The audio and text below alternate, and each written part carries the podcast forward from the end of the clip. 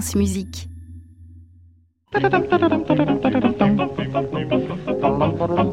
Et Aliette de la vient d'entrer en studio pour sa chasse aux clichés. Bonjour Aliette. Bonjour Saskia, bonjour à tous. Alors notre invité ce matin, Preti Yende, vous a inspiré une chronique sur les chanteuses lyriques.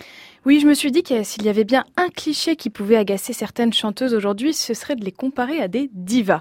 Alors d'après le dictionnaire, une diva est une cantatrice célèbre par son talent, sa réputation, rien de bien péjoratif, et pourtant on utilise souvent ce mot pour désigner une personne capricieuse, exigeante. Le mot diva vient de divinité, ce qui met déjà une certaine distance entre la personne concernée et les autres. Et puis l'histoire de la musique regorge d'anecdotes sur des chanteuses d'opéra qui se comportaient comme des divas.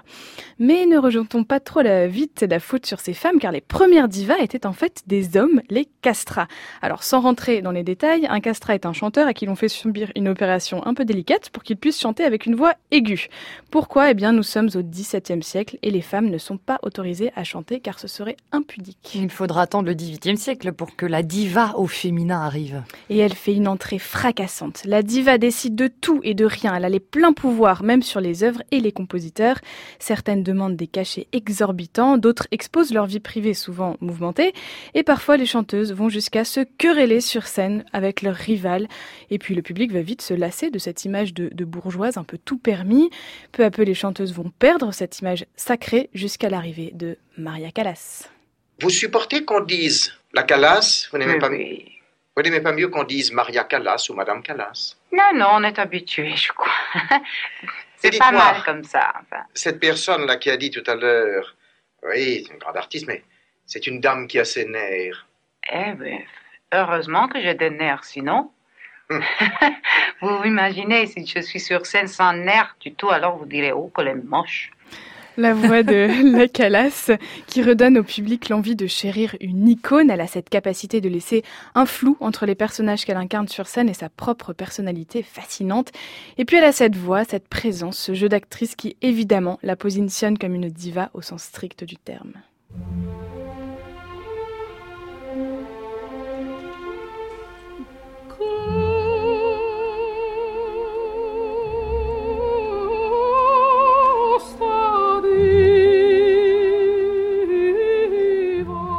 Aujourd'hui, on ne peut pas dire que les chanteuses lyriques mènent une vie normale, car cela reste toujours exceptionnel de se produire sur les scènes du monde entier, interpréter des rôles, avoir une image médiatique.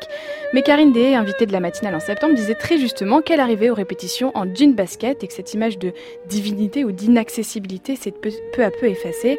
Alors, il reste encore des chanteuses capricieuses qui annulent des productions au dernier moment pour un détail, refusent de porter certains costumes, sont très exigeantes sur leur image.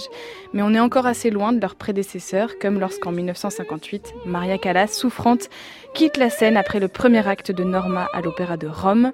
Mais comment ne pas pardonner ses caprices quand on entend le son de cette voix?